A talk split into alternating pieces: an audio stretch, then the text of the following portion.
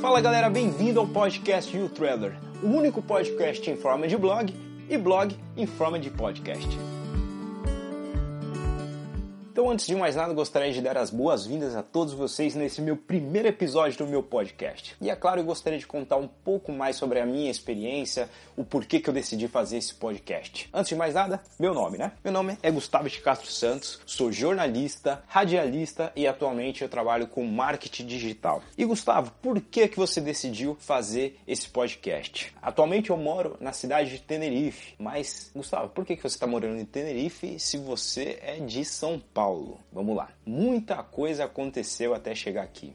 Acho que cada pessoa ela tem um motivo pelo qual ela gostaria de sair do Brasil, ou gostaria de viajar, ou gostaria de fazer um mochilão. Comigo não foi diferente. Quando eu tinha mais ou menos 13 anos de idade, uma das minhas primas, ela foi fazer um mochilão.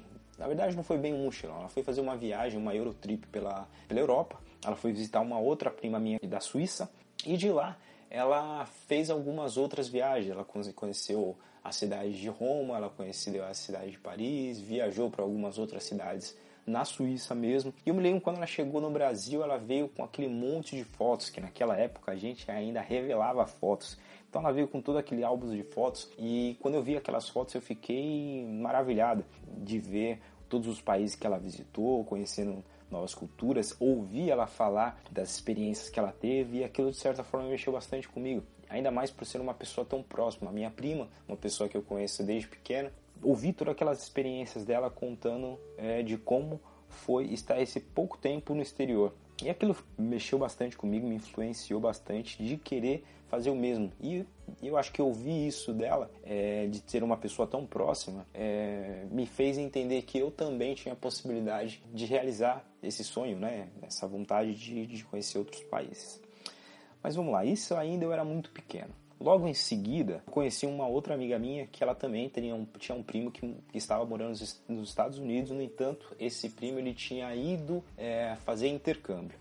Então, todas as noites, a, a tia dela e ela conversava com esse com esse menino pelo Skype, ele contava todas as experiências que ele estava tendo lá nos Estados Unidos, enfim, aquilo foi juntando uma coisa com a outra, a, a, vontade foi crescendo, enfim. O tempo foi passando, é, eu trabalhava nessa época numa empresa é, de call center e ao mesmo tempo eu estava estudando, fazendo a faculdade de jornalismo.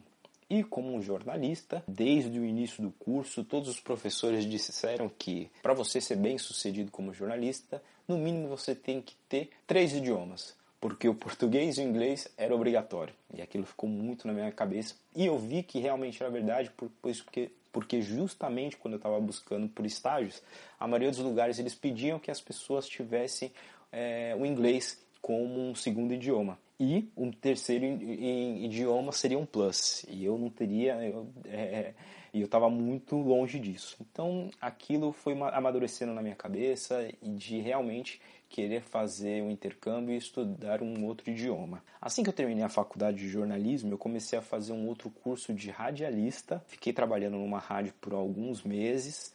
É, durante esse período que eu fiquei trabalhando na rádio, eu vi também a importância de ter um segundo idioma.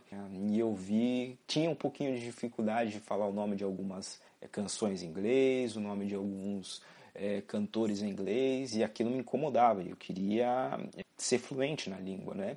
E eu vi que realmente não tinha outra alternativa a não ser realmente começar a estudar. Foi quando eu comecei a estudar, comecei, me matriculei num curso de idiomas, comecei a estudar mais ou menos durante, fiquei estudando por mais ou menos um ano e naquele momento já estava definido na minha cabeça que eu gostaria de fazer o um intercâmbio, mas eu não tinha a menor ideia por onde começar. É, foi quando, fazendo pesquisas na internet, é, eu ouvi falar de uma exposição que existe sempre, todos os anos, no Brasil, em diversas cidades eu como na cidade de São Paulo, eu fui ver uma dessas exposições. E como funciona essa exposição? Vem diversas escolas, diversas universidades para essa exposição para esclarecer dúvidas de pessoas que querem um dia estudar fora do Brasil. Vêm diversas pessoas de países como Malta, Inglaterra, é, Canadá, Nova Zelândia, é, Espanha, França, Itália, enfim, para pessoas que querem terminar o, o, o ensino fundamental, para pessoas que querem terminar o colegial, para pessoas que querem fazer uma universidade, pessoas que querem fazer um, um MBA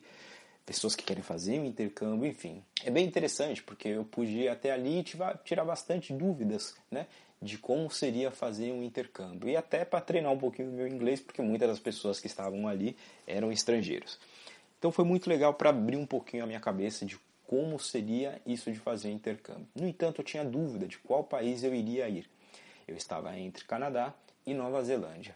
Canadá de tudo que eu comecei a pesquisar sobre o lugar, eu sempre gostei muito do Canadá, até de ver bastante pessoas né, comentando que estiveram no Canadá e que é um lugar muito bacana, apesar do frio. Então, estava decidido, seria o Canadá que o lugar onde eu iria fazer um intercâmbio. Mas qual seria o, o próximo passo?